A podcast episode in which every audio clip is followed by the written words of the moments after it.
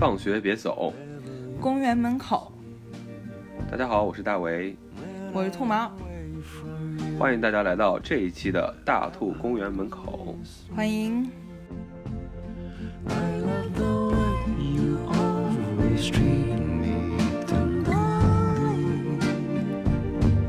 这期聊的这个主题呢，我觉得应该也说是为毕业生专门制作的一一个主题了，因为很多毕业生在迈出校门之后要面对的第一个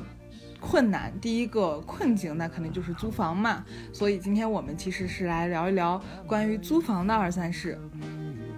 对，我觉得我们真的是操心的学长学姐啊，从高考聊到报志愿，现在又聊到如何租房，感觉真的是帮人帮到底。就生怕这些小朋友们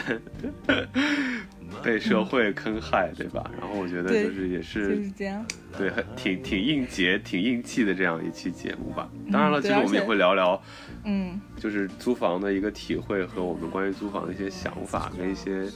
关于房子这个事情的一些感触吧。对，就是给大家提供一些干货的同时呢，我们更希望会提供一些湿货，就是提供一些情绪价值，提供一些情怀取向的东西。这也是我们大兔公园门口我们这个电台的一个呃目标和一个初心吧，就是为大家，就是把这里变成绿地啊，就变成一个湿地，为大家快乐供养，大家一起快乐发酵，对不对？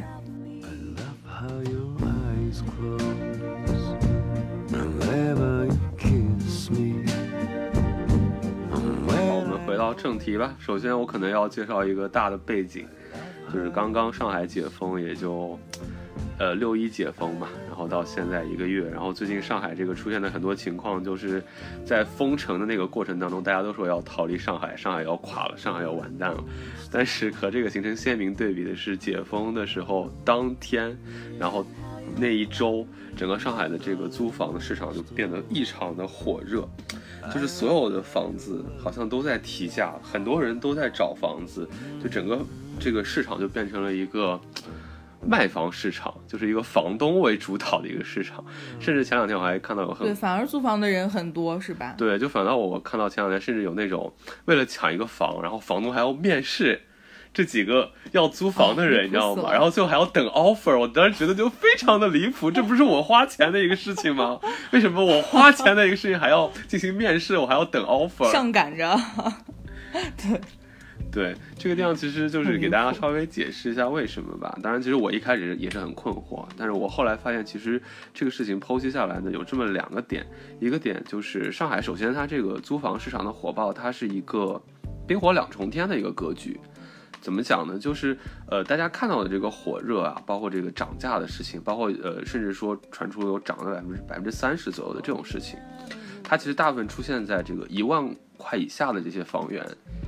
嗯，说的再直白一点，其实就是我们这些打工人们就是的目标房源。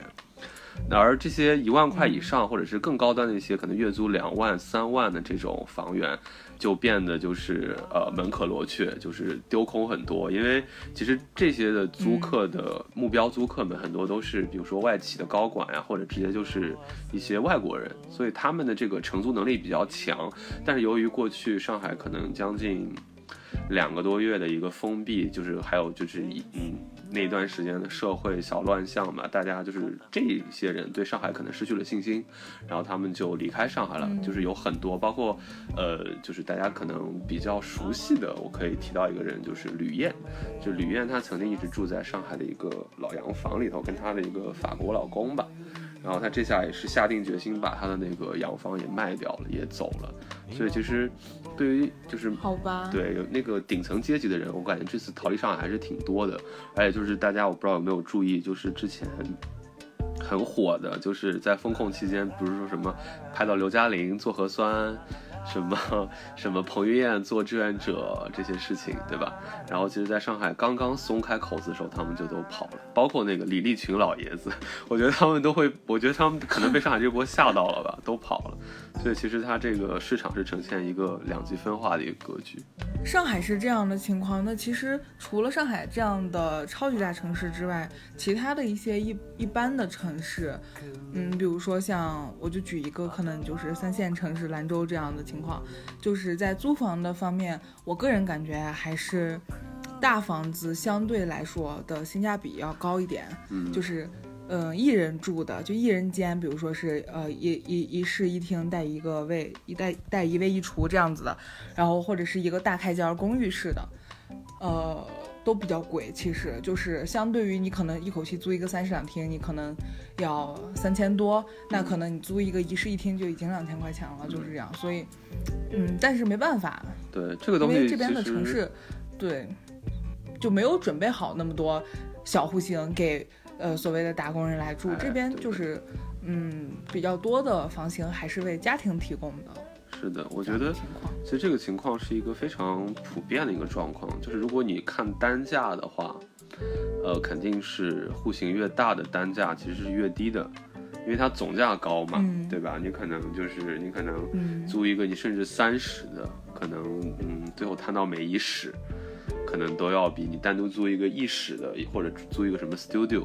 要便宜，这个是肯定的。其实这个状况其实也是，呃，可以解释，就是上海在疫情过后的这个紧张的状况，就是为什么？因为好多人其实是，嗯，比如说之前可能封在呃那种没有厨、没有没有就是没有这个厨房的那种房子里头，就生活质量会有问题。他可能这下他就忽然觉得我要找一个带厨房的一个，就是。一个房子，或者说，呃，可能之前风控时候是合租的，然后跟室友们，对吧？可能相处的会有一点不愉快，因为你想，你两个多月就被封在同一个空间当中，你肯定会有问题。你只能看着对方的脸，对。还有就是一些小区的问题，不是这一次就是上海有火了一个概念叫做菜区房嘛，就是看不同的街道，他发的那个物资的呃水平是相差很大的，有一些甚至就是可能两个月就是只发了一些烂菜烂叶。而有一些街道，它可能发的是什么进口的虾，发的什么火腿，对吧？这个差距就很大了。所以说，这种城市内部内生型的这种租房需求，包括其实呃也会有很多人，就是说每个月有固定的人群有租房需求嘛。但是过去是被一个冻结的状态，就这三个因素叠加在一起，就比如说改善的需求，然后呃想从合租变成独居的需求，还有就是这个。这个原生就是被压抑的这个需求同时爆发的话，所以上海整个租房市场就变得非常的这个火热，或者说这种低价的这个市场吧，变得非常的火热。所以我觉得这个确实是一个非常，呃，这个这个有意思的一个一个现象。包括就是其实你刚刚提到了，你说可能像兰州这种就是呃非一线城市的话，它可能说它的很多房源都是给家庭的，不是给单身的。但其实上海也是大量的，嗯，也是这样子。但是上海的独特之处就在于，上海有大量的这种老的房子，就是比如说老公房，或者是所谓的老洋房，或者是石库门这些。就这些房子的这个居住空间的面积，它切分的，它当时切分的就比较小，所以它比较适合于就是说，对，单独就租给一个，呃，一个人住或者这样子。我觉得这个好像是比，呃，普通城市要就是要好的一点吧。对，但其实像兰州也有这样的情况，比如说像一些工业城市，他们原来在他们工业城市留下的那些呃房子，就包括当时可能是厂里分的、单位分的这种福利分房，哎，对对，分房的时候他们可能就是六十平、七十平，在当时它也是为家庭准备的，但其实现在我们看起来，它好像更适合一个人居住。那现在这些房子就是我们所谓的老民房，那这些房子它就是也可以为这个。就是，嗯，单身一个人的年轻人提供一个住所嘛，但他就有问题，他就是太破了嘛，就是老民房就跟上海的老破小、北京的老破小是一个道理，它也没有电梯，然后就，对，然后可能物业甚至没有小区，就是那么一片街区的房子，其实也是有的啊，也是有的。对，其实六十平已经相当相当大了。其实有很多老的房源可能就呃十平或者二十平，但其实也够住。就我个人的体验，我觉得就是说你一个人的话，就是那种一进去是一个通的那个一个直溜的一个通间的那种，我觉得一个人住住倒是没有问题。就是在你不那么那么苛求品质的情况下，那确实是那个还是还是比较舒服的。但如果多一个人的话，那就不一样了。因为你多一个人的话，你其实是比较需需要你去有一个内外空间，或者是两个人完全独立的一个分割吧。所以我觉得，其实这边首先就是想给大家就是稍微科普一下，就是作为上海这个地区，它有一些房源的几大特征，或者是几个可能上海独有的一个状况。就首先想跟大家就是科普一下，就是所谓的上海老洋房。到底是不是真正的老洋房？我觉得这个可能是很多，比如说沪初来乍到的沪漂会被搞晕的一个事情。就是有一些沪漂可能带着对上海的一个幻想，就觉得我来上海，我一定要住在什么法租界，要住在这种老静安，然后要找一个那种老洋房去住，对吧？然后包括其实中介也会把。就是他带给你看的房都说是老洋房，但其实真真正正的就是你幻想当中的那种玻璃钢窗，对吧？然后那个木质地板打蜡的那种，然后窗外是绿色的那种，真的够老洋房标准的房源是南法风情的老洋房是非常非常非常非常非常少的，而且老洋房如果想达到那个品质的话，它一般都是一整栋房子。我咱也不说是独栋别墅吧，其实解释起来，其实这种老洋房大部分就是可能一百年前的那种联排别墅或者是独栋别墅，当年就是造出来给中产去居住的，就卖给中产，或者卖给一些呃高级职员这样子。然后就这种房子，其实呃怎么讲，就是它如果想要品质好，它一定是一个一整栋，就是一整栋是没有里头没有被被拆拆过的。或者说，就是它可能，它哪怕是连排的那种别墅，它也是一梯，对吧？这一梯连连着的，就是可能一二三层，都必须是同一家的。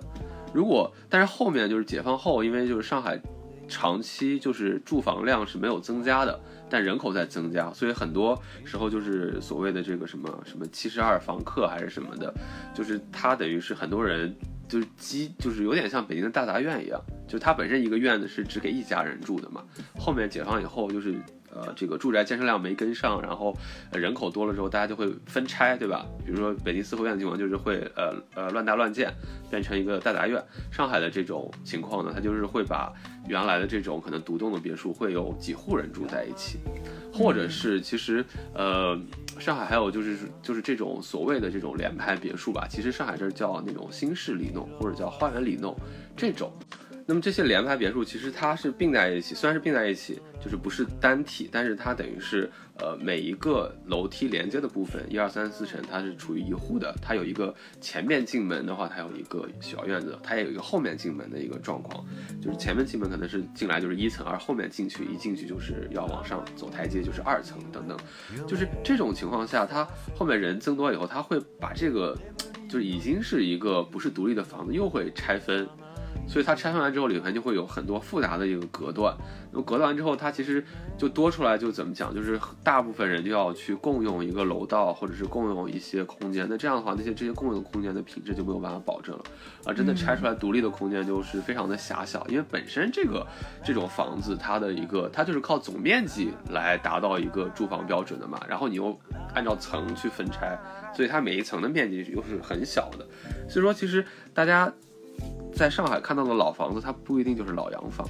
它很可能就是稍微好一点的，可能是老的那种里弄，再差一点的，就是那种老的那种，就是石库门。就是石库门当然是个很大的概念，但是那种很老的石库门，它就是怎么讲？它其实就是一些砖瓦房或者是一些，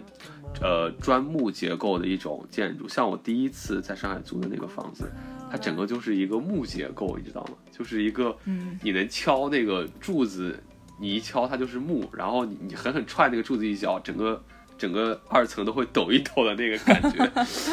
就隔音非常差，感觉就是拿那个胶合板隔的音，感觉就是它曾经就不是一个，就是不是一个那种状态，就反正是一个很奇葩的一个户型吧。我觉得我也是，呃，曾经被这个。概念给蒙蔽过的，所以说大家来上海，就是我觉得可以去，就是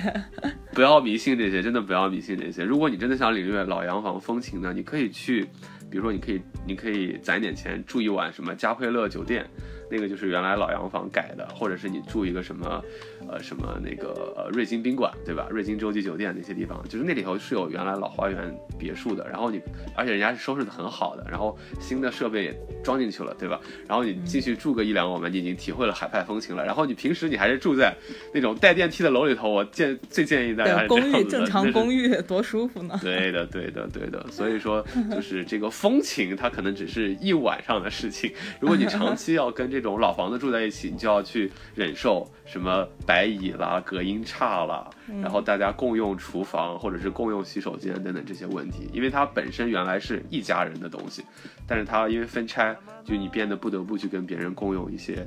呃，这个空间。所以就是我觉得这个是要给大家破除的一个迷思啊，这个是上海独有的迷思。所以我觉得就是大家一定不要被老洋房这个事情给唬住大脑。对。那我们说租房的时候，可能很多朋友在呃出校园之前都没有租房的这样一个经验，可能很多朋友都会有点儿，反正反正我在第一次租房之前，我是有点怵的，我就不知道是怎样一个流程。然后我们在这里可以先简单的聊一下租房一般都是怎样一个流程呀？对的，就是我觉得这个事儿还是蛮重要的，因为大家可能呃。包括其实我觉得我租房整个是一个没有人指导的过程，有的时候有点太随性而来。包括有就在租房上也吃过很多亏嘛，所以就这里可能要跟大家理理思路，对吧？就在我吃了这么多亏的情况下，就是要说一下，就是大概是一个怎么样的一个过程。我觉得首先就是你要确定自己的预算跟需求，最根本的就是在于就是你是否最关键的一个决定就是你要独居还是要合租。因为就是同样的预算，独居跟合租，你换来的空间是不一样的。你比如说，你有五千块的预算，我就以上海为例，如果你有五千块的预算，呃，我们先不谈地段的问题啊，你有五千块的预算，你合租的话，你可能就是你整个的公共的一个使用的空间会大一些，然后你会有一个卧室。对吧？然后如果你是五千块独居的话，你要想象，你可能只能租到一个合居情况下的那个卧室那样一个空间，而这个空间里头，就为了满足你独居的需求，它会塞下灶台跟洗手间，它其实等于就是吃掉了一部分空间。嗯，就是看你对这个事情的接纳程度，就是你到底是觉得哪个是你的，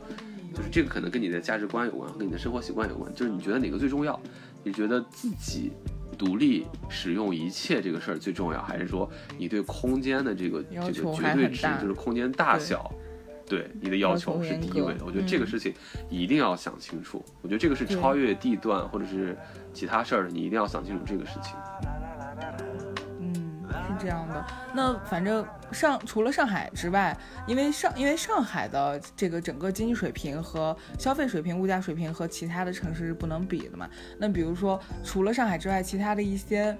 不是那么一线的城市，那他可能需要考虑的就是，呃，你的首先你是接受，呃，电梯电梯房肯定要比老破小贵，这是肯定的。那你是要接受。呃，需要花多一点点钱去住一个电梯房，去住一个更加新设新的设施更加新的房子，还是说就接受一个老破小，但是可可能就是会便宜很多这样的一个情况？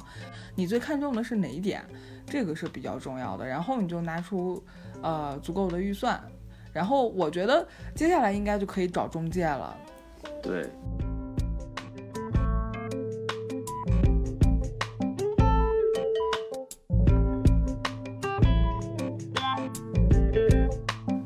觉得就是这个找中介其实也分两种嘛，因为现在网络比较发达，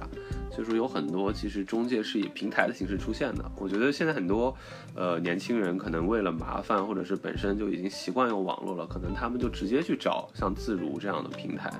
就直接从上面找这个房源。我觉得这个是非常分地域情况的。就我的经验，包括跟我朋友聊下来的一个感觉呢，我是觉得。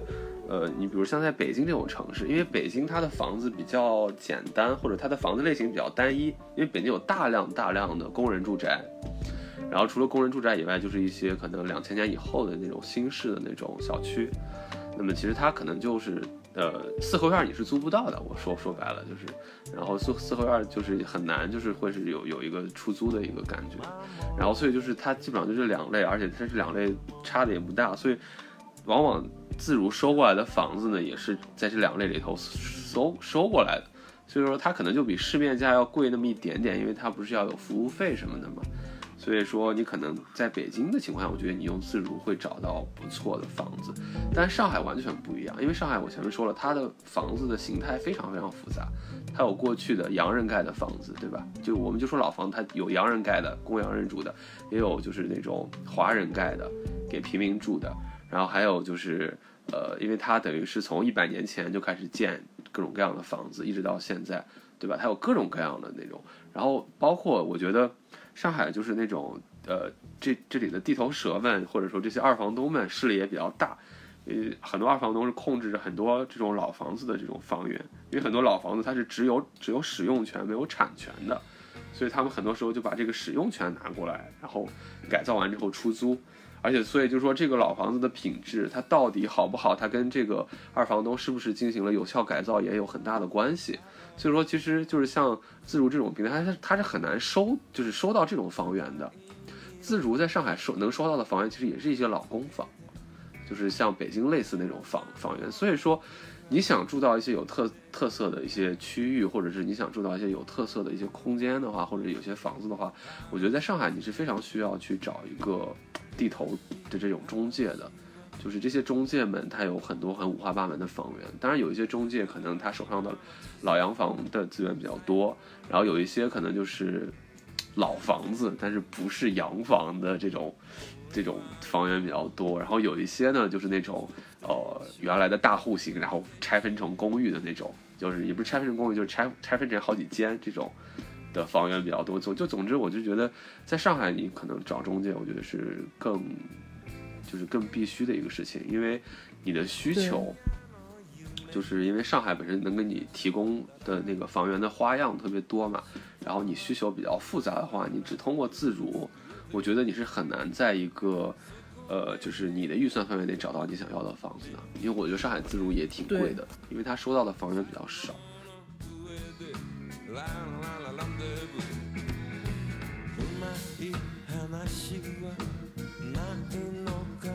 然后还有一点，我认为就是，呃，就是小区的一个种类，就是你看你是住住那种正儿八经的一个小区，就是里头是几栋几栋这种，还是说是像。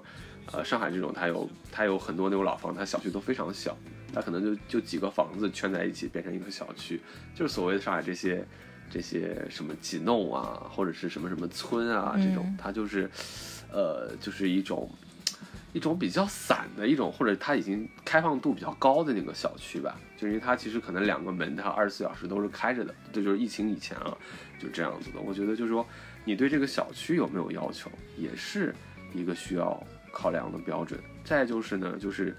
你到底要不要，就是就是还有一个重大的决定，就是你到底要不要，呃，牺牲这个呃时间去换便宜点的这个租金。那这个在哪个哪个大城市都是准的，就是你是打算花一个多小时时间去坐地铁通勤，在郊区住，还是你是打算就是能够骑车，甚至是步行在市区住？这个的差价差不多能。最大能达到三千以上，然后一般这个差异两千肯定是有的，就这种差异。对，所以这个地方我们就要先提这么一个概念，就是说你租房之前，你首先得有一个参考的标准嘛。你比如说像你刚才提到的小区，那这个小区的嗯环境好不好，然后安不安全，里面住的人都是些谁，它是比较单一的这种这种呃。族群还是说是呃各种五花八门的做生意的也有，然后干嘛的也有。你比如说像我之前租房的时候，我就会看这个小区里面，如果假如说它是一个家属院，什么什么单位家属院，那基本上它都是一些住家的人，他就没有开公司的，没有办培训班的，然后什么的这样的情况就会比较少。那我就觉得这个小，对这个小区它环境会比较单纯的。假如说我是一个女生，然后我一个人独居的话，我可能会心里稍微有个底儿，就没有。不会觉得有那么乱，这是一个。这个小区它是一个很重要的，包括里面环境怎么样，物业怎么样。因为当你要知道，当你住进去之后，这些东西是每一天都会伴随你的。就如果说你住在一个小区环境你完全都难以忍受的这么一个地方，那还其实还是蛮糟心的。哎，这个灯太重要了。就这个地方，我补一个我自己的经验教训。就我前面不是说我第一次租的那个地方是一个特别有风情的、特别正正儿八经的石库门嘛，对吧？我奔着老上海的那个风情去了。但最大的问题就在于，它是一个比较原生态的石库门。比较原生态的石库门的周围，其实很多房子还是那种杂居的状态。然后我又说了，石库门它是隔音效果很差，然后它就是房屋间距很近。然后我每天早上都是被隔壁的那个阿姨这个上厕所的声音就是 就是吵醒，因为我刚好卧室窗口打开去就是隔壁那一栋的一个洗手间，对吧？这个其实就是一个很尴尬的一个事情。这个也是你在一开始看房子的时候不要注重你房子里头本身的那些东西，你一定要看一看周围的环境。周围的环境，对，这个是很重要的。然后这是一。这是一个问题，然后我们除了小区的环境之外，还可以关注一下，就是像大卫刚才说的地理位置嘛。那这个位置的交通是不是便利？它离你上班的地方是近还是远？你中间通勤需要花掉花掉你多少的代价？如果说你，呃，你就你要这个代价，你就要自己衡量是值还是不值，这是一个问题。然后包括它地理位置，还包括周围的。一些配套服务嘛，比如说你如果住的很偏，你周围是城中村的话，那可能它环周围环境就会比较乱，而且而且可能配套的就没有那么完善。然后如果说你住你周围这是一个比较成熟的，可能是商圈或者说是一个这样一个居民区的话呢，可能菜市场呀，可能超市、药店，然后还有什么。呃，平常经常用的，你可能会有时候就是吃一些，要顺便就是下班顺顺手提个便饭什么的，这些东西就是当你真正的住进去之后，这些东西都是很方便的，呃，都是很都是很重要的、很必要的东的点，一定要考虑到。然后还有包括你是要要不要租电梯房嘛？因为有比如说现在。我就说一个最最最日常的，大家都要买快递。然后我之前租了一个房子，就是我我为什么之前一定要租电梯房呢？就是因为我某一年我说我双十一就买了特别多特别多的东西，但是我就要出手搬，就真，对，就真的是真的是很累，你知道吧？然后就是这这一点就，呃，就是促使了我决定一定要租电梯房的原因。然后这是一个一个一个，这是一个问题，还有一个就是。你知道我现在就是我这我后面换了一个房子，依然是一个老房子，但是为了规避你先说这个快递的问题，你猜我的对策是什么？我租了一层，买了车，买了个小车。我靠！我租了个一层，不需要爬楼梯。嗯，不得不说，真的是，真的是绝妙。对这个时代，大家真的要考虑的事情有一些特别多的细小细节，真的是有的时候你在租房那个时候你想不到。你就住进去才知道。那个困境的时候，你你就会发现，哎呀，我当时应该多想一步，是不是？对。然后，包括你是合租还是整租，这个问题也很重要。就是我们之前聊过的，就是你是愿意跟别人共用那些设施、共用那些地方，然后你可能换来便宜点的房租，还是说你愿意啊，就是宁可贵一点，我也要独有自己一个独立的空间这样子。而且你合租还牵扯到一个问题，就是你的室友，就是各方面的问题都要考虑到。然后包括你需不需要独立卫浴，然后就是需不需要呃独立的厨房，因为现在动不动就是疫情，万一要是封控了没有厨房的话，其实又还是。另外一个问题，所以就是很多很多的点需要你自己，其实提前应该稍微做一下功课，你至少心里要门清，然后你才能去找中介嘛，你去去找中介提出你的诉求，然后人家才能在啊茫茫的信息里头给你给你检索嘛，检索出有用的，哎，筛选出有用的，就是符合你心意的房源，可能带你去看房这样子的情况。对，我觉得这个事情真的非常重要，就是我可能有几个小点，就是补充一下，就刚才其实兔毛已经点出了很多的一个点。那首先就是，嗯，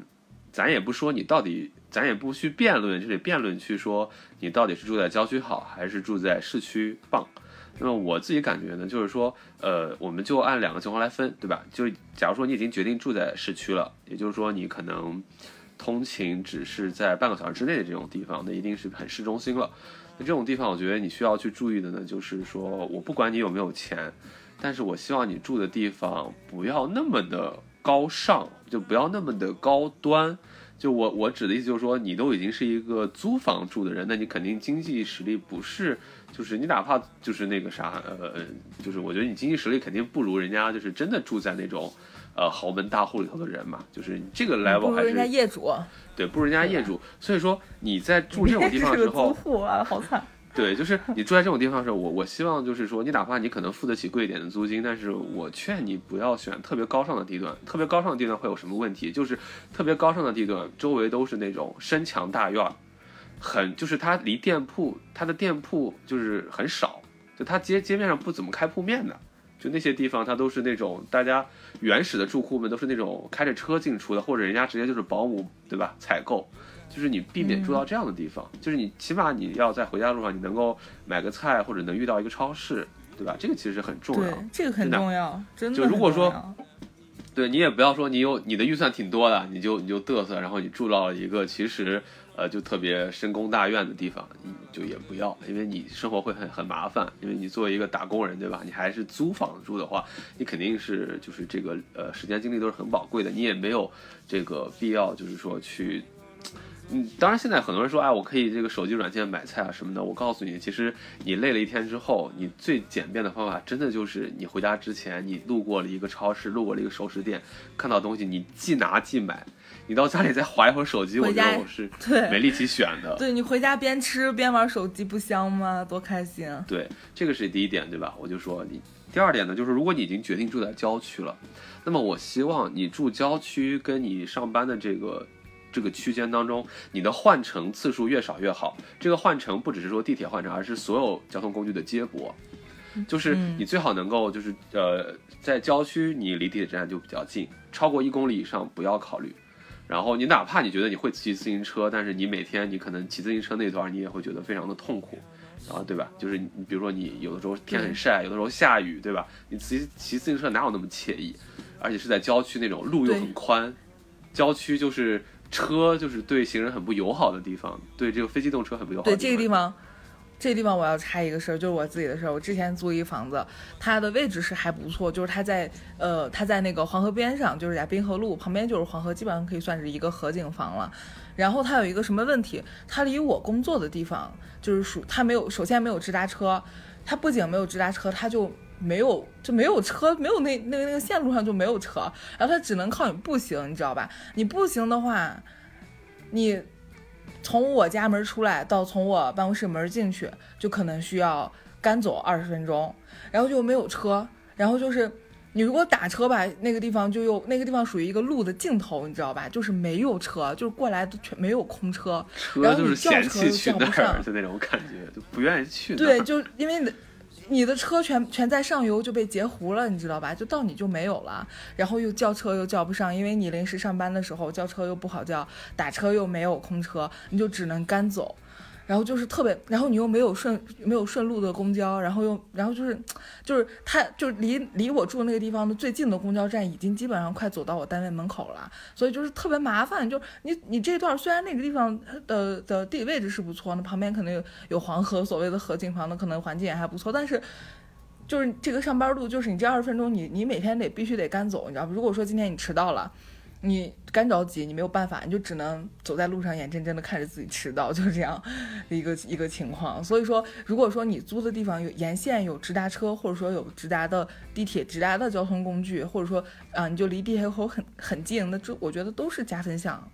对的，这个事情就是属于呃很多就是租房新手们就会因为可能你看到的一套房源里头装修不错，对吧？好像看起来比较新，然后你就忘乎所以了，就忘记了就怎么去到达它。包括你可能租房的时候你是还没有在工作的状态，或者是你是一个假期去租的房，然后你可能就没有意识到，其实你这个通勤其实也是一个非常繁琐的事情。包括就是我们之前其实我们认识一个在北京的朋友，然后他就住在好像是他离。住在那个大的区域是上地嘛，然后但其实他住的地方其实离上地是有一个不尴不尬的一个距离，就是两公里还是三公里吧。然后他那个距离我也忘了他是不是会骑车，但是好像他最后也骑不动了，所以他就他怎么样呢？他每天都要专门打一个车。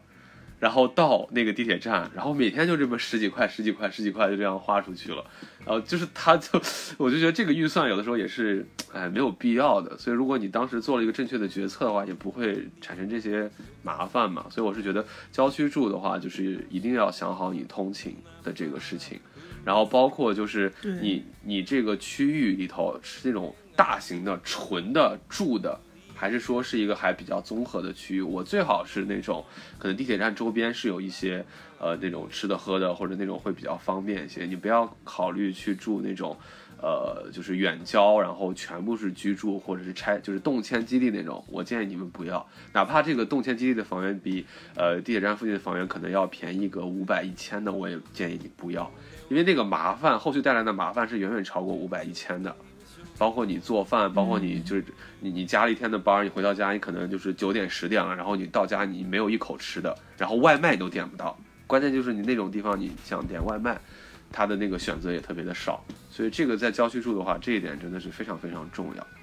那还有一些就是，其实我们我们之前也说过嘛，就是如果你真的特别依赖，全心全意。的投入到这个依赖这个电商平台，依赖我们所谓的啊这种外卖呀，然后包括呃买菜买菜软件儿这种东西的时候，就是如果你真的是这样的话，那我觉得你还是要嗯保持一个警惕，因为这些东西一旦失灵的话，就是受伤就只只只会有就是只有你受伤的世界就就来了，你知道吧？就是有点就会被坑到。真的真的，尤其是就上海发生这个疫情，其实给大家都。提了一个大醒，就这里我要说几个场面啊，就是我有几个同学，就是刚刚是上海疫情之前来的上海，就要么是就是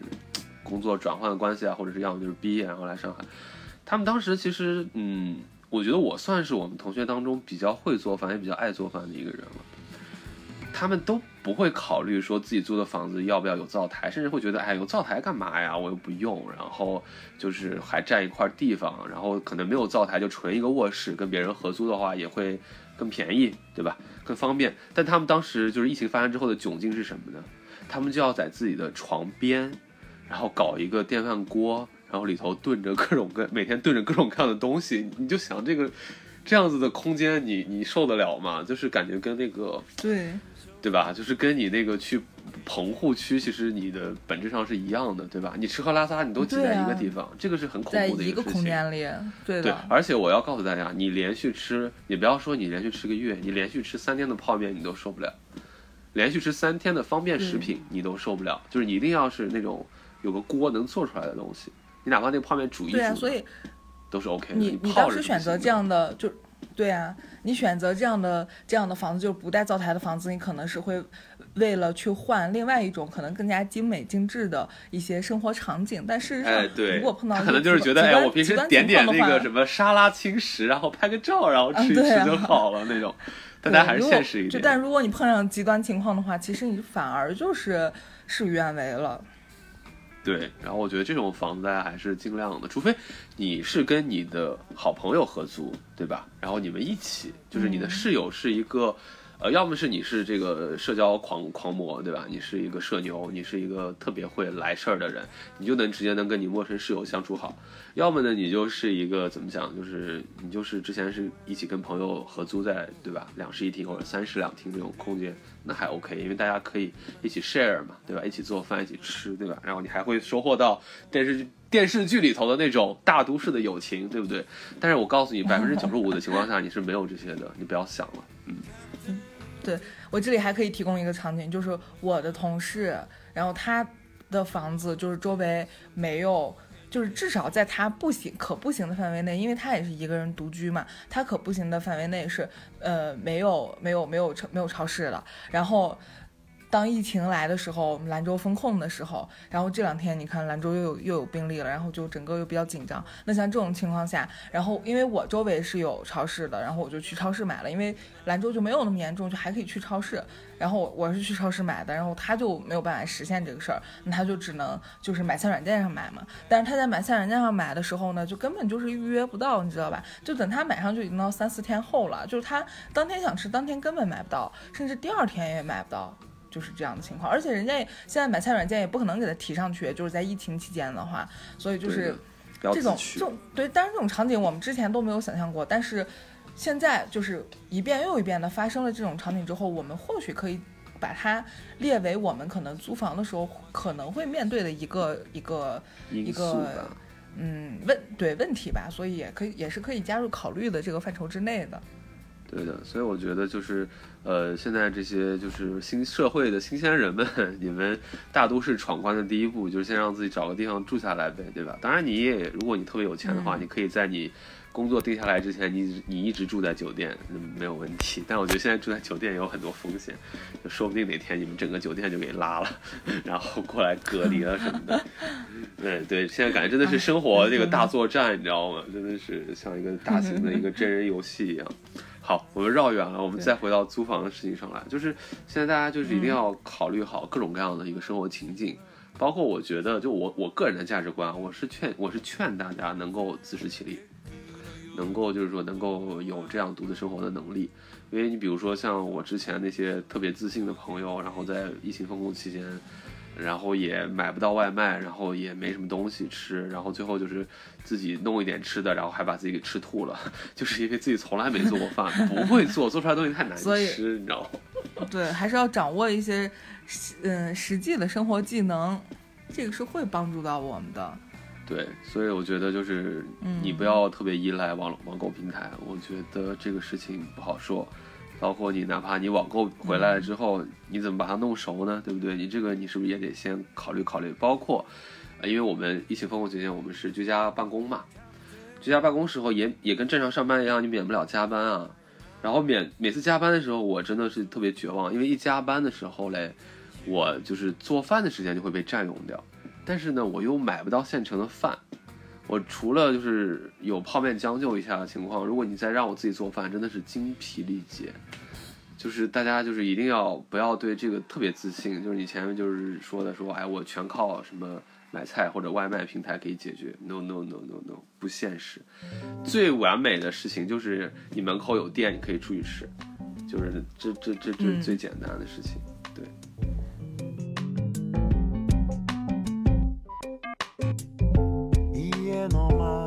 那我们聊了这么多，我们接下来可以聊一聊，就是我们在租到房以后可能会面对一些什么问题。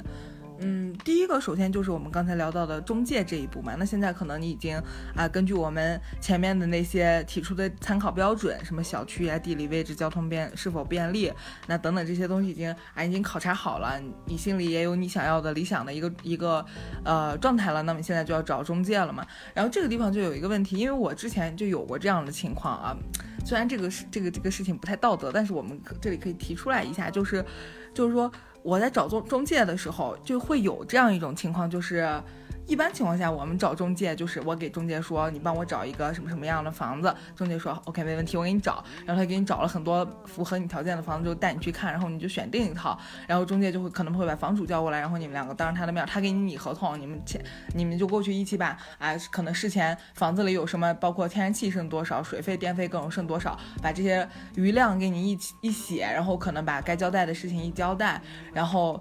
呃，事前的协商都协商好，那我们就可以签合同了。然后合同签完之后，可能中介费是可能，比如说像一些像，呃，我我这次租我上次租房的那个中介费就是一个月的房租嘛，那可能房东出一半，然后我出一半。虽然我觉得我出的这一半可能也被房东加到了房租里，但是至少名义上是他帮我出了一半。然后就是这样一个情况，这是这是正常的一个状态。但是我之前有碰到过这样的情况，就是就是有。就是中介带我带带我去看房，然后我可能看看到房了之后，我不是和房主就见面了嘛，然后我可能偷偷的用了一点小办法，然后就绕过了中介，私联了房主，然后这样我们就没有中间商赚差价了。对。然后对，然后房然后房主可能就会告诉这个中介说，哎，这房我不租了，我不想租了，我要从那个你们的软件上撤下来，然后然后。其实偷偷的租给了我，然后我就住进去了，然后中介就没有赚到这笔钱。那么我觉得这是一个，嗯，可以聊一下的点。就还你觉得就可以绕过中介这样这样去做吗？嗯，我自己觉得可以嘛，肯定是可以，但是就是有中介的作用，肯定是在于不太好看，就是，嗯，不是说不好看吧，我自己其实是呃也也也上当过，然后也吃亏过，我自己觉得就是说，如果是一个正牌的中介，它是有机构的。然后你的这个房东也是大房东的情况下，那我觉得肯定是有中那个中介比较好。因为你如果出现了任何的问题，你跟房东之间出现了任何问题，中介会当做一个中间人，尽管他全天下所有的中介都是偏向房东的，但他毕竟名义上他要承担这个责任，或者是要承担就是对你就是这个纠纷的一个调停的一个责任，或者说你比如说呃中间比如说房这个房东有违约的情况，房东想提前把房子收走，或者房东已经就是在你租的时间把房子给卖了，对吧？然后他没有告知你。然后其实，就是你你你你可能已经提前付过三个月房租了，但是你发现你住不了了。这种情况下，如果这个房东是大房东，然后这个中介也是一个登记的、登记在牌的一个中介，这样的话，你可以哪怕中介不直不理你，你也可以通过政府渠道投诉，政府有相关的管理部门，就是他会逼迫中介去把这个事儿解决掉，保障你一些权利和利益，对吧？就保障房东对你有一些不好的一些做法。那这个是这样的，但是其实，呃，错就错在我要说我自己吃过的亏啊，就是我自己之前租的第一个房子，首先那个房东是一个二房东，我不知道这个有有有这样的一个事情存在。另外一个就是说那个中介，我感觉就是一个二房东的托，然后最后嘞就是我退租的时候 之后，他没有给我退押金，然后我就变成了哪一头我都联系不上，就打电话就死活就装死人，就就不理我。然后我又去找政府部门投诉，又来了。对，然后政府部门就说，你这个房源首先它不是它在二房东手上，然后这个东西他们好像没法界定。再一个就是他告诉我说，你们当时签的这个中介，他其实也是没有登记的，或者说中介也没有办法负起这个责任。就就就他是觉得，呃，政府听完我的投诉之后，就是这种市民热线吧，就是我也不知道是哪个部门。房管局还是什么，反正就听完我投诉之后，他是这么认定，他觉得我们整个这个成交其实就发生在我跟二房东四人之间，他甚至觉得这个中介也没有就是真正的就是说有这个居间的一个责任。所以我当时就有一种哑巴吃黄连，有苦说不出的感觉。所以说，尽管是这个情况下，尽管是有中介会好，但是我也要奉劝大家要搞清楚你的房东是不是大房东，然后中介跟大房东之间的关系，中介本身的一个这个牌这个牌照是不是合理。但这个要付出的代价就是你正规的渠道，你比如说什么某家对吧，然后某居客对吧，或者这种就是呃某某爱某家这种东西，它肯定它中介费会，因为它是正规渠道嘛，它会贵一点。然后它房源报价也会贵一点，就这个是可能要付出的一个代价。还有一种情况就是我们刚才说那种情况的反面，就是中介可能会他会带很多租顾客去看房，然后假如你看看上了这套房子，然后他本来说是要租给你，那可能回去你回去可能在可能就是墨迹稍微墨迹了一下，因为你觉得他会租给你，可能第二天你再问的时候啊，他会他说他租给别的客户了，有这样的情况，因为我之前也碰到过这样的情况，就是我去我我看上那套房子，然后那套房子我准备要租的时候。那个中介跟我说说没有问题，然后我说那你帮我再稍微讲讲价，我只说了这么一句，我说我租是租，你帮我看看能不能再跟房东稍微讲讲价。结果第二天他给他跟我说，他说房东租给别人了。我说那你不是说租给我吗？他说哎呀，他说房东选择别人什么什么，那个人特别快哦。他说那个人已经早早的就给房东打了一笔押金，对对打打了一笔定金，什么这那这那，都是这套路。然后我当时就特别生气，我就觉得。我觉得你你为什么背叛我？你不是说租给我吗？然后就会会有这样一种情况在。我觉得这个事儿，你觉得这样？嗯，我个人的体会啊，这个事儿跟前面那个事儿不太一样，它就属于那个呃市场经济里头属于市场的那一部分。就我们前面说的那个情况，它属于市场的规则，对吧？如果它都是它有一个合理的一个就是中介的身份，然后房源 OK 的话。它是可以保障你，但是现在你说这个情况，我觉得就是属于一个市场的一个竞价机制，就是一个规则，就价高者得，出价快的得。那这个事儿，我觉得我没想到，就是兰州也会这样，因为我觉得这个事儿就是上海这样，我是能想通的。尤其在最近这个期间，就大家就是房，因为呃中介特别就是怎么讲，就是这个这个房房地产圈有一句话嘛，上海的房地产圈有一句话嘛，就是说上海的房子多，但上海的好房子非常少。上海的好房子不多，那么无论是在买卖，就是买房卖房，还是在租房这个事情上，那都会有这个因素的存在。所以说，其实好房源都很抢手，就包括比如说我之前看过一个我特别喜欢的房子，我真的就犹豫了，可能有两个小时吧，就没有了。就大家都是一个，你比我还过分，大家都是一个抢的状态。因为其实，呃，在上海，因为有大量的沪漂，还有就说咱也不说沪漂吧，有大量的可能外地在这做生意的人，或者是干嘛的人，就是，呃，其实上海的这个租房的这个租客市场非常非常大嘛，所以其实有大量的人都是属于那个租房老手。你懂我意思吗？然后又有大量的人属于那种，就是家里就是贴钱了，然后让小孩来上海闯荡，那就是家里不差钱的这种党也很多，对吧？可能那个那个房东伙同这个中介报出来一个很高的价，人家觉得好像也没什么区别，对吧？就价格不敏感型的客群也很多，这两个客群聚聚在一起，然后再叠加上上海好房子少这个现实，就导致其实老手他也知道好房子到底是什么样，一旦空出来，他就立刻他就稳准狠就抢到。然后那些价格不敏感的选手，对吧？那他觉得他看中一套，对吧？他不就是不管这个房子究竟是不是好，但只要他看中了，他也可以当场拿下，对不对？人家可能搞什么都是当场拿下，所以说这几个因素一叠加，确实是。你需要有一种在市场当中 竞价的这种拼杀的一个精神，我觉得，呃，这个确实是需要一个经验积累。可能你第一次找房都会因为犹豫而错过你的好房子。然后我觉得，呃，哪怕听我们跟你给你跟你说这个经验都没有用，因为你没有找过，没有在这跟这个社会缠斗过，你是没有那个魄力，你是没有那个魄力的。就胆识还得练一练，年轻人是吧？对，对的。那我们说完这个中介，那可能就接下来一步就要面对你的室友了。如果说是你是整租，那完全没有问题。但如果你合租的话，你就不得不面对一个室友的问题。就是我们看到很多可能描述室友之间关系好的这样的影视剧，你比如说《爱情公寓》啊，比如说像《老友记》，像。呃，《武林外传》这样子的情况，就是什么最爱的人住在对面，然后最好的朋友住在隔壁，就类似于这样的一个情况。那你觉得？还有那个《欢乐颂》，他就在上海拍的。哎，对对对，欢乐，对对欢乐颂。所以你觉得这种情况会发生吗？反正我个人感觉我是不没有期待的。我当时就我我现在是自己在租在住自己的房子，但是我之前租房的时候，我也是觉得。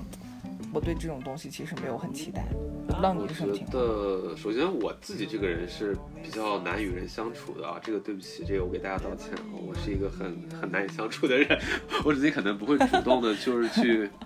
去去 去把自己人多吧，你的，就就是我就是我会觉得别人毛病多，对吧？然后我就觉得 你很挑剔，哎，就是我自己，首先我从我个人出发，我不会主动把自己投射到这种情境当中去。但是就我周边的朋友的一个反馈，还有就是他们的一些租房经历，我来看的话，我觉得要想实现这个情况，真的是非常不可能的。你想想，你专门去找一个，就是就是找一个对象，找一个相亲的人，你你都相不准，你怎么能够相信你通过抓阄一样的概率能你能够在大城市，对吧？这种鱼龙混杂，什么人都有的，各色人等都有的地方，你能够碰到一个。soul mate 呢，或者咱也不说 soul mate，就说一个好姐妹、好兄弟，对吧？完一个完美室友，我对我觉得，就如果你真的有很幸运碰到一个一个不讨厌，然后不打扰人，然后有自知之明，并且很勤快的，就是卫生习惯好的一个室友，你们俩能做室友这样一个情况的话，那你真的是走大运，我觉得真的就是非常非常幸运的一件事。我告诉你吧，这里头有一个悖论，就是这些卫生习惯好的。这些就生活比较追求品质又比较讲究的人，他一定会很讨厌别人，他一定会很挑剔别人，他就是因为挑剔他，所以才 自己卫生习惯好，你知道吗？能保持住这些习惯是吧？对 他才他才更会选择倾向于自己先住，对吧？首先你就找不到，就是很难，对吧？这个要给大家泼个冷水。然后再一个，我就觉得，如果你们真的很想幻想这种呃这种这种呃这种。这种大都市，对吧？就是一起，就是有志青年们住在一个屋檐下这种生活呢。我建议大家，就真的想要体验这种生活，大家可以先去那种，嗯，比较兴趣导向的社交平台。你先去在那种平台上先找室友，说白了就是，比如说豆瓣小组啊，或者是呃，比如说某某机客啊，对不对？或者说什么 So 啊，当然这些更虚拟的平台，我觉得可能会出现一个就是。呃，你也得先确认这个真人是不是符合描述，对吧？符合他自己网络上的人设，就是你要通过这个方式找室友，我觉得可能还有那么一丢丢可能，对吧？至少你们是可能聊得来，或是有相同兴趣爱好的，对吧？你比如说你可能都是喜欢打篮球的，或者你是都是喜欢那个玩飞盘的，或者你都是喜欢看电影的，其实这样凑在一起可能还稍微那个，但是我告诉你，大都市一般就是很难。我遇到的两种经典情况就是第一种，找室友的情况就是说，这个人本身就是想一自己一个人住的，然后他又是非常挑的，所以他可能就是挑到了一个好房子，但这个好房子他觉得自己承租困难，他自己拿不下来。然后就是他可能已经先占了一个好的卧室或者怎么样，然后还有一个另外一个不太好的卧室，他就想找人给他分这个房租，然后来，所以所以所以他才会有一个征召室友这样的一个事情。可能他一开始也会伪装的比较好，就是就是就是一个好像很 nice 的室友，但是如果你一旦去跟他合租的话，你会发现，哎，这个家里头怎么这些这些这些客厅怎么放啊，浴浴室怎么处理啊，都是他说了算的，好像就是他的主场一样。那确实就是这样。因为有可能人家一开始是把所有的房租垫掉的，然后来你就是来找一个就是帮他分担的人，就这样，这是一种。然后还有一种就是，呃，因为可能由于现在网络的这个关系吧，就是由于这些网络平台的关系，什么自如啊这种模式的一个成熟，导致哪怕不用这个模式的一些人在凑在一起租房的时候，他可能是这个，呃，本身这个分拆户的这个原始房东，他就是想赚钱的一个途径。所以说他就是有空房，他就会找人租进来，对吧？你根本就就像一个酒店一样，你是没有机会，或者大家就没有本着一个要共同相处的姿态去住在同一个空间里头。而且这种房子就是大部分也会把也会有一些户型修改，它会把公共区压缩到非常小，然后把很多就是对吧？就是那种。私人的一些东西就是塞到卧室里头，所以其实这个这种房子里头你也不要幻想大家会有一起挤在沙发上看看电视的这样的一个美好场景。这种事情呢，只只有只有只有，要么你就是真的是找到了一个像顾里这样的室友，对吧？他把钱都给你包了，然后请你给你吃给你喝，对吧？那就是《小时代》里头的情节了。那这个就是大家就是懂的都懂啊，就是这个 level 就不要想了，对。但其实我要我我这里想说一下，我之前的就是我刚刚才说的那一套合景房，我当时在那套房子里的时候，我的室友是非常的 nice 的，非常的 OK，因为我们俩其实是同事，但是我们俩嗯，就是因为是同事，每天都是朝夕相处嘛，真的是朝夕相处，白天也是一起上班，晚上又是一起回家，然后然后回了家之后就一起谩骂我们办公室的一些啊垃圾事儿，你知道吧？然后就是在。对，在八卦和谩骂中，就是感情逐渐升温这样子。然后他就是一个卫生习惯非常好的人，而且他也很有，就是就我们俩关系是很好，而且，嗯，不仅仅是作为室友，也不是不仅仅是作为同事，后来也是朋友，就是关系是很好。然后这是一个前提，但在这个前提下，我们两个我们两个能做到的就是，之所以能维持这个关系，能做到的就是不干涉对方的生活。然后虽然我们关系很好，但是我们没有说是，就是你合租的时候界限是很重要的。就是我甚至都不不太进他的房间，他也不进我的房间。虽然我们两个就是一套呃两室一厅的一个，对两室一厅的一个房子，然后我们呃各在各的卧室，但是除了搞卫生，比如说他有时候搞卫生、扫地、拖地就会进我的屋，我也会进他的屋。但是除了这个之外，我们基本上互相都不进对方的屋。然后。什么事情都是提出来讲清楚，然后就是两个人都很自觉。比如说，如果我看见他在扫地，那我肯定会去拖地，就这样子。就是，嗯，就是我觉得你合租，如果你想产生一些比较愉快的这样的一个经历的话，一有两点是很重要的。第一个就是良好的卫生习惯，第二个就是一个自知之明，就是不要。有，首先你不要不要产生啊，可能会有老友记这种，或者说是爱情公寓这种，期待这种幻想，因为放。对，不管是对别人来说还是对你来说，一个自我的空间是非常重要的。别人也不希望你去侵犯他，你自己也要把握好、把守好你自己的这样一个独立的空间。就是在这个前提下，你们两个才会啊，可能会在公共的空间里头产生一些比较美好的回忆。这样的一个情况，没错没错。那其实我们前面也说了这些，就是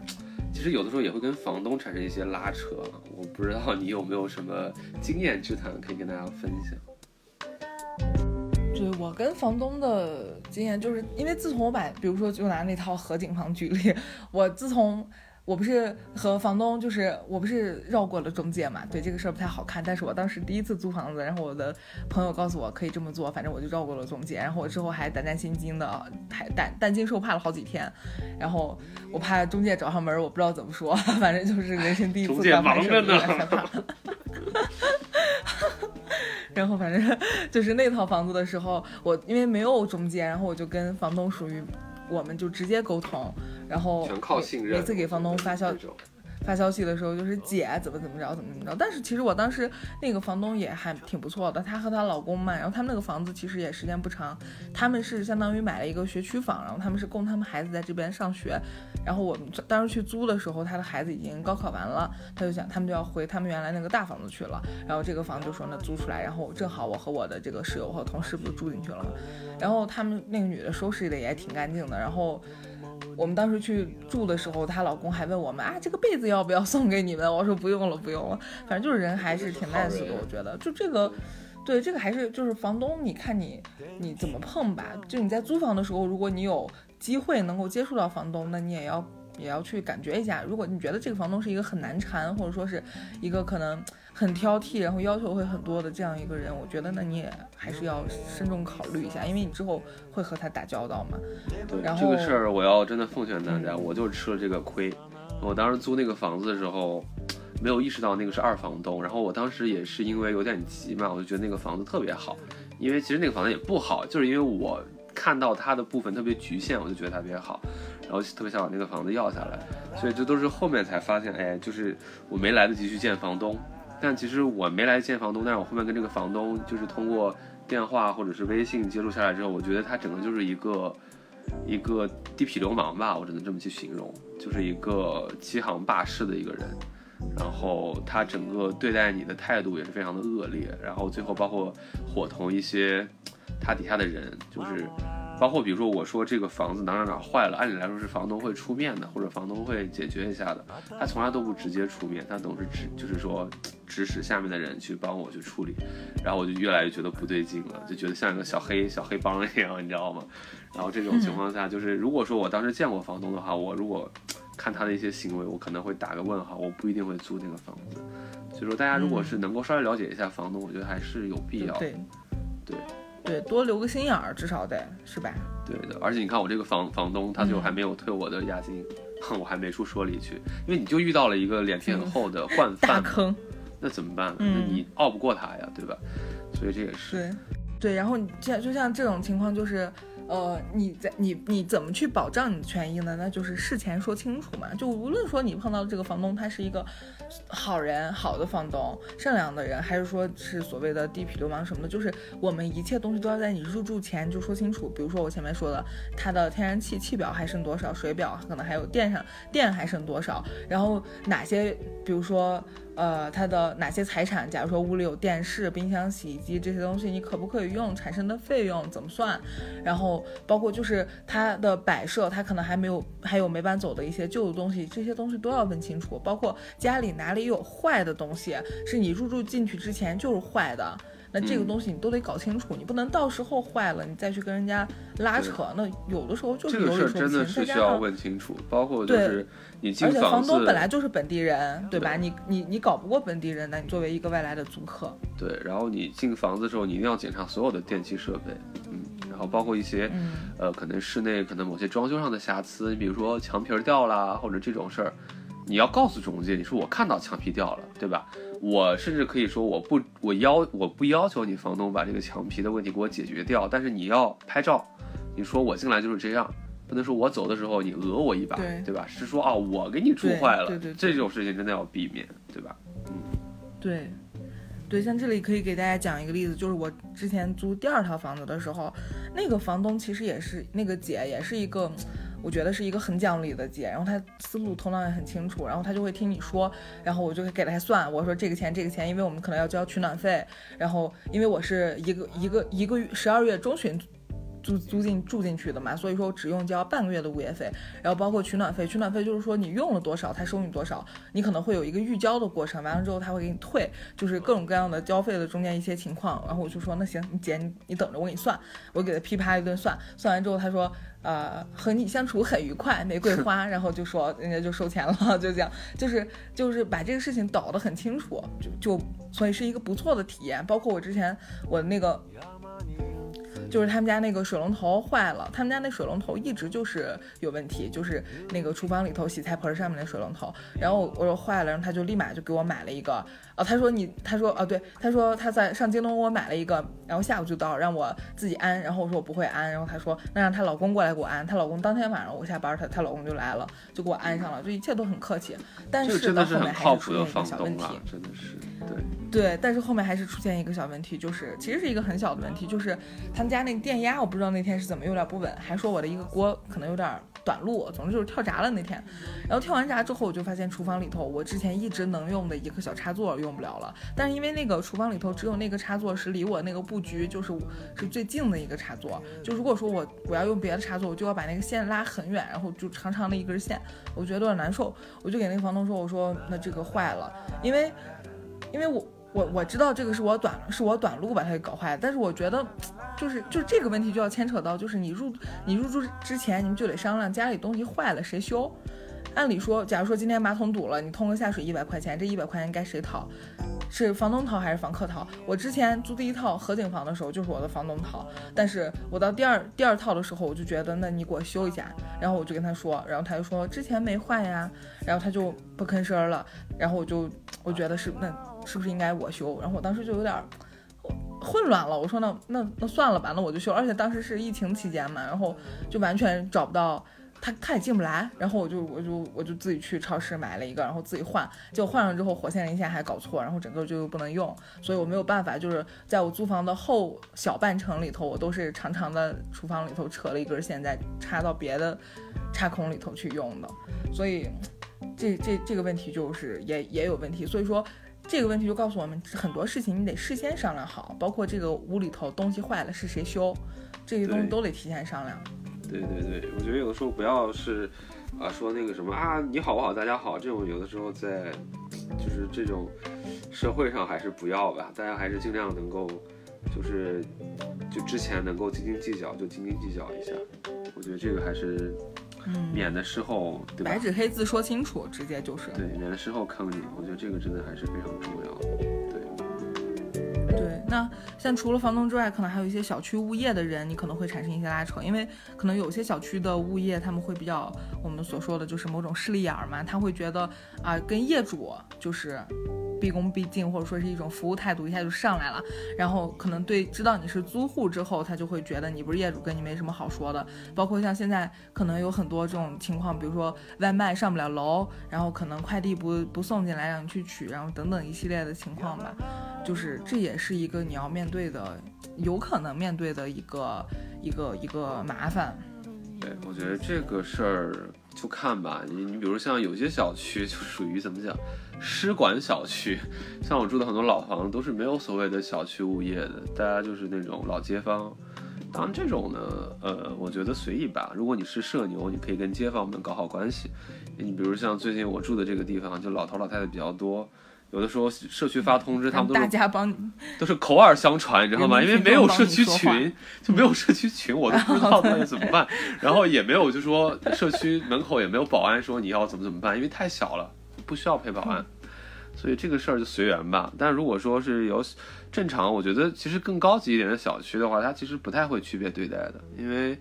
呃，就是都是住就是住在这个小区里头的人，然后物业还是相对公平的。但这个我觉得大家只是就是稍微长个心眼就好了，因为小区物业对你的影响没有那么大，我觉得还是房东跟中介更重要一些。而且跟人沟通的时候，其实。还是需要一个过程的嘛，包包括我之前租第二套房的时候，其实那个小区的物业我很喜欢，因为他们那个物业对所有的猫猫狗狗都特别友好。就是我之后来就看见过那个小区的那个保安大爷拿个拿个梯子就爬到房顶上救了一只小猫，给那小猫救下来。然后就是整个小区里头，就我们那个楼上有一家人养猫养狗养鹦鹉，然后就是连拉带扯的就拖家带口的出去遛遛一堆动物，就是是一个比较有爱的一个小区。然后后就有好多猫猫狗狗，物业也会拿那个拿拿那个那个那个猫粮去喂流浪猫这样子。但是我第一天去那个小区，我去搬家的时候，然后当时我就给那个大爷，我想，因为我离那个我住我我住的那栋楼离走车的那个门比较近，然后啊离出口的门比较近，那会儿没有任没有任何车要出去，然后我就想，我就拉一个镜子，是一个小三轮，我就把那个完了那个小三轮把把我那个镜子给拉，就穿衣镜拉到我这个新房子，我就说，那你能不能给我通融一下，让这个小三轮从这个出口出车的门进一下？我就不往那边去跑了，然后那个大爷就死不死活就不愿意，哎，我就三说两说掰扯了半天，就是不愿意。那不愿意之后，我最后就没有办法，就只能那个那个呃开三轮拉三轮的师傅就给我升扛进去了。扛进去之后，我当时就觉得这个保安就有点就很刻薄，你知道，我觉得他是一个很命的人，他就脸上长得也凶巴巴的，我就我觉得他有点讨厌。然后后来我慢慢的就才改观，其实他是一个很负责任的人。他就是因为有的保安特别讨厌，你知道吧？就是当你双手提东西的时候，他不看你的行程码啊，不是当你当你说两手空空的时候，他不看你的行程码。当你双手提满了。重物的时候，他就非要看一眼你的行程码，就这样的人。但是那个保安他就是一个很好的一个一个一个大叔，然后他对什么动物啊，所有人都特别友好。他看见你不方便的时候，他就会他已经把你脸给认熟了，他就给你开门，然后让你进去。反正也是一个很好的人，而且他对猫猫狗狗都很好。他在我亲眼看见他在那个小区里头对着一只小博美，就就说米饭米饭到爷爷这儿来，就是 特别有爱的一幕。对对对，希望他希望他能一直干下去吧，不要不要不要辞职，不要 退休。所以所以就是大家还是要多多点耐心在人际交往当中，我觉得这个还是我自己的一个感悟吧。对。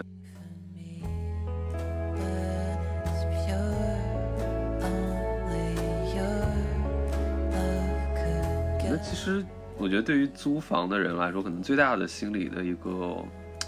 压力。也不说压力吧，就是心里的一个困惑，就是这个，这个值得为这个出租屋投资吗？比如说买一些家具或者买一些这个东西，就是到底是该凑合的去过呢，还是要凑合？怎么样？你觉得是怎么样？嗯，其实我个人就是从我个人而言，其实我两我我因为我租过两次两次房子，我第一套房子的时候是挺。挺重视这件事儿的，我就是会买锅碗瓢盆儿，然后会买一些，比如说像穿衣镜啊，包括什么，嗯，一些日常要用的东西，然后包括，嗯，一些大件儿，然后，嗯，都都会都会去买。我觉得如果我缺什么，我就我，因为我好不容易，我觉得我租到一套房子，我可以实现一种，嗯，独立生比较理想的成年对成年生活，成年之后的一种独立生活，我觉得这个是。是挺不容易的一件事儿，我不想辜负，而且我不能就像大家说的那句话说的，我不能等到所有东西都都准备好了我再下锅，那我可能只能边下边边切菜边炒菜这样的一个情况。但是我到第二套房子的时候，那可能是因为我马上要搬到我自己家了吧，我第二套房其实还挺凑合的，就是我好多东西都是拼多多砍来的，你知道吧？生砍，我砍成了三件，我的微波炉、我的扫地机器人，还有还有一个投影仪都是拼多多生砍的。我好像就觉得我凑合凑合得了，我感觉这个跟跟心态还是有还是有很大的关系的。对对对，其实这个事儿，嗯，怎么说呢？我觉得可能跟你待的环境也有一定的关系吧。然后就跟你的日常的一个价值观也有关系。就是我之前有一，就是有一个朋友，那会儿是我住在香港的时候，然后他住在深圳。然后呢，我有时候会找他去玩，反正我们俩就尽管是这样，但肯定都是租客啦。然后他就是租了一个特别特别简，我在我看来是一个简陋的地方，然后也小小的。然后他就他就说，他所有的东西一个行李箱就能打包掉，他不添任何东西。他觉得始终所有东西都不属于自己嘛。然后他就觉得那个什么。但但这样的心态其实一直生活还挺累的，我感觉挺紧绷的。对啊，就是有一种要及时逃难的感觉。然后那会儿我在香港，虽然我住的面积特别特别小，但是我第一次租到那个房子，我心气儿可大了。我把原来的那个家具扔了。你要知道，在香港扔家具是要花一笔钱的，好像花了我五百还是六百块钱。然后我把那个家具扔了之后，我又从宜家买了一个自己想要的一个床，就是一个可以既可以就是打开变成床，然后折叠起来变成沙发的一个东西。因为我觉得我要充分的、有效的利用这个空间，我不想让这个空间只变成一个卧室。我希望它白天的时候是个客厅，然后晚上的时候是个卧室。因为就香港没办法嘛，它就这么小，你也有什么办法？然后所以其实我当时在那个房子的一开始的初始原始投资投资了很多，但是其实。总共来说，那个房子也就住了一年，然后我就走了，然后我就不是我就回国了，呃，就是回内地了嘛。然后，其实我原来那些很多东西都带不走，包括我走，就是我离开的时候，我把我当时的厨具、电磁炉什么的很多东西，其实我都是以送朋友的方式送给朋友了。因为虽然，呃，很多港漂或者是任何大都市的这些青年，他们可能都会加一些转卖群、二手群这样，但是我就嫌麻烦，而且我又等不起。我就直接把我买下来，因为我又喜欢做饭嘛，因为我会做饭，然后我又把自己买过了那些搜罗来的那些珍稀的那些调料食材，你知道吗？全部送人。嗯，就其实是一个当时不觉得，你知道吗？但是我在走的时候，我真的觉得，我操，真的是那句话，就是什么什么什么什么穷家值万贯之类的那句话，就是真的你会发现，你可能哪怕你只生活一年，你可能你积累下来的东西也是零零总总的，特别的多。然后你就是你真的想连根拔起要走的时候。就挺不容易的，就哪怕在这个情况下，我已经 断舍离扔了很多东西，我还是带着可能有呃，可能有将近一百斤的东西，就是就是就是拖油，就是叫什么？拖叫托运，对托运，然后弄弄弄回内地啊，对，其实就是觉得好像它其实已经不是一个简单的个人物品，而是可能是我上一个住处、上一个所谓的家里头，就是。怎么讲？就是剩下的东西，或者是像一个遗存一样，对吧？然后他现在现在现在在我现在上海，对吧？上海的第二个住处，对吧？上海我也漂流过几次，然后现在在我上海第二个住处，那我现在的柜子里头可能有些地方就放着这些，可能我以前各个时期，对吧？弄过来的东西，我觉得可能我自己是有这个包袱在的，这个东西就很难去判断它的一个好坏。我觉得，我觉得如果你是活在当下的话。我觉得这些东西是必要的，对吧？因为你你不能，如果你活在当下的话，你并不是说，你非要把自己的定性就定义成我买了房我就是业主，我租了房我就是一个漂泊者。如果这样的话，那我觉得大家都不要活了。如果是活在当下的话，我希望我当下我愿意把我睡的这个空间定义成家，对吧？我愿意在我下班的时候，我要告诉别人我是回家，对吧？它不是我的，它不是我的产权又如何？我要的是当下，我要的是这样的一个，呃，安定的所在吧。我觉得这个东西是非常重要的。对，嗯，对，而且归属感这个东西，其实在我看来，它很神奇。它不是说你，嗯，你你你，好像你从某种权利上拥有了这个这这个空间，才你才会产对它产生归属感。就你比如说，我在上大学的时候，我觉得我的家都不是说我父母。的那个家，而是我最有归属感的地方，就是我宿舍的那张床，我床就是窗帘一拉，在那个里面，我就觉得那个就有一种给我家的感觉。然后当我上班了，然后租了房子，那我肯定我租住房间的那我我自己的那个卧室，就是我感觉就是我的家，我在里面是最放松、最有归属感的一个状态。所以说，其实，嗯，人是需要这样一个空间，完全属于你的空间去放松一下的。所以。这个还我觉得还挺重要的，而且其实你通过一些小的东西，你不一定非要归置大件儿，你你可能通过一些小的小的东西就可以给你带来一些身心灵上的放松。你比如说，我可能会，嗯，对家居有什么小花小草就是 之类的，对，或者买一块布，我跟我所在对所在的空间有两个特别直接的。呃，就是通道，你知道吧？我通过这两个直接通道就能就能感觉到我能融入到这个这个空间，它就是我的空间。一个东西就是毛绒玩具，一个东西就是香薰蜡烛，就是这两个东西，我觉得就是能一下拉近我与这个空间的距离。如果我摆放了带有带有我的意念的、我的意识的、我喜欢的，呃，毛绒玩具和香薰蜡烛，这个空间就是我的了。我觉得。对对对，我觉得我在这一点上可以跟你等价的，就是我有一堆那个书嘛。然后我那堆书就是死重死重，然后我就怎么讲，就是又又从香港，就是从内地拖到香港，然后从香港拖拖到上海，然后从上海我之前住的地方又拖到现在这个地方，然后现在它刚好就陈列在我的眼前，就是不管是在哪个居住空间，它被我归置的位置都是陈列在我的眼前。就可能这些书我也不一定就是天天要翻它们或者要看它们，但是就是当陈列在我眼前，我觉得哦，这个空间是属于我的，对吧？然后这些书，对吧？它可能是这一路上可能它陆陆续续的，然后搜集过来的，或者是积攒过来的。那我觉得它就是一个我跟这个空间就是能产生关联的东西，它就像是。怎么说呢？就像是蒙古人的那个蒙古包一样，对吧？它可以迁到哪任何一个地方，但只要是他们家的那个油毡布或者什么玩意儿的，那它就 它就可以，就是有一种自己是自己的家的感觉。我觉得就是有一些这种物品跟随着你，我觉得是很重要的。嗯，对，那我们聊了这么多，其实就是在讲一个，嗯。如何克服自己去凑合的这个心态，这样一件一件事儿，就是可以大家通，就是大家可以通过一些小的点，自己熟悉的物品，去渐渐拉近和这个空间的距离，从而达到一个放松的一个目的。这个其实还是嗯挺重要的。对的，嗯。所以其实你看，我们聊这么多，其实不就是在说，这个当下这种高房价时代下，这个租来的房子能不能让自己。有归属感嘛？能不能让自己去，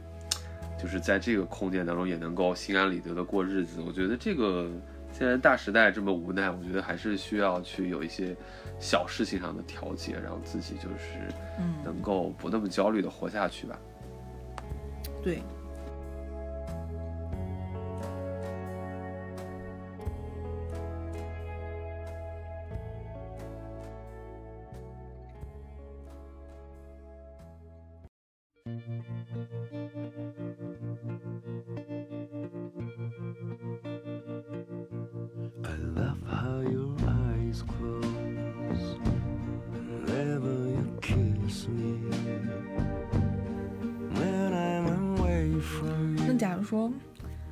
这里有一个可能比较尖锐的提问了，在节目最后啊，我就向大伟老师发出一个尖锐的提问：你觉得出租房可以用来结婚吗？我觉得啊，我可能，我可能三四年前可能会说是可以，因为感觉那个时候还是相信爱情的，并且我觉得好像也似乎有过那种。那种爱情吧，就是大家可以奋不顾身的在一起，或者是一起去奋斗。但是我觉得可能随着年龄的增长，然后你周围的人也在变老，也在变得谨慎，也在变得，或者说世俗也好，或者说怎么样也好，我觉得这个时候大家更关心的，其实说的更直白一点，或者更直面人性一点，大家关心的是自身安全的问题，就是说自身安全的问题，就是说你自身如果你。有一个自己的资产，然后你再去两个人在一起搭伙过日子，好像大家就会稍微比较有底吧。因为怎么说呢，就是现在我发现，其实年纪大的人在结婚的时候，往往都是女方跟男方可能同时各自拥有一套房子。大家可能因为现在的人性，或者是大家都更清醒了吧，就是不太会。说把两把一个人的房子置换出来，然后两个人去那个，当然也有了，我不我我不否定了，但是那种可能更鉴于那种，可能一开始就是就是学生时代就就已经凑在一起，然后后面就逐渐的关系就进化，然后进化到婚姻这种。但我觉得现在你比如说你是三十岁以后了，然后你在社会上再找的话，啊，我觉得还是一个有资产的情况下会比较好，除非。除非是你家里有矿，对吧？然后我只是，我只是租在大城市，我在大城市玩一玩，然后我带着出租房，我可以结婚。但我总就我就总觉得，就是说你一定是有一个一个一个一个，就是说资产上的一个自我保护的状况下，你才能够跟另一个人就是谈婚论嫁。因为当下就说个老实话，就尽管我就是你跟我的价值观都是相信爱情的，但是呃不得不向社会现实低头。我们就是觉得当下的婚姻。就是一种资产的并购重组吧，就是一种家庭之间的合作关系。那这样呢，我们这么理智的去定义它的话，那我觉得，呃，还是一个有有房产的背景下去结婚，两个人都会比较有安全感，就是你也不不怕被别人坑，然后就对吧？你你也会更自信的步入到这个婚姻关系当中，步入到新组建的家庭当中，就不会产生就是说谁要吃谁的饭，谁要。住谁的房，谁要依附谁这样子。嗯，对，因为房子它毕竟是一个资产，它是一个可以说是很重要而且很庞大的一个资产了。所以，当你们就是当你们还在这里，因为我们知道，就是在我在我的概念里头，就是所谓的爱情的存续其实是很短的，时间是很短的。那你们需要维持一段婚姻，然后在很漫长的婚姻当中，你可能就会有，就会因为如果这个巨大的资产它是不确定的，就是说你们没有买房子而是租房子，就会这些东西都会成为打破你们关系平衡的一个诱因。我觉得。就存维持一段关维持一段婚姻关系已经这么难了，如果说你的地基还不稳的话，其实是难上加难。我觉得它不是一个保险，就是跟其实跟你租房不买房，直接在出租房里。其实跟你租房之前要跟什么房东中介都要，就是摆着冷面要说清楚是一个道理，对吧？你不能因为说是结婚之前因为某些感情某些虚的东西，然后就是好像就稀里糊涂的答应了某些条款，对吧？某些。就是一些这种互相之间扯不清楚的事情，我觉得这个东西没必要，因为有太多失败的案例在前面了。所以我觉得，就是说你在你在出租屋里谈恋爱是没问题，你在出租屋里跟别人发生爱情，对吧？这没有任何问题。但是真的要就是到婚姻的话，可能另一个另一个另另另一个层次慎重一些。好，那我们今天聊了这么多，也有很多关于租房的干货和一些意义方面的失货。那么听到这里的听众呢，还是希望我们说到的这些能够对你有一些帮助吧。希望也能给大家一点启发跟这种情绪价值，希望能帮助到大家吧。我们就不啰嗦了。然后我觉得这一期其实聊的内容也非常的多了，我们已经把我们吃过的亏。哎，都告诉了大家，好像好像突然我们俩变成一个冤大头一样，不对，是我变成一个冤大头一样的角色，不管了，就这样吧。胆识都是这样练出来的。好嘞。行，那我们这期就聊到这里啦。放学别走。公园门口我们下期见。下期再见。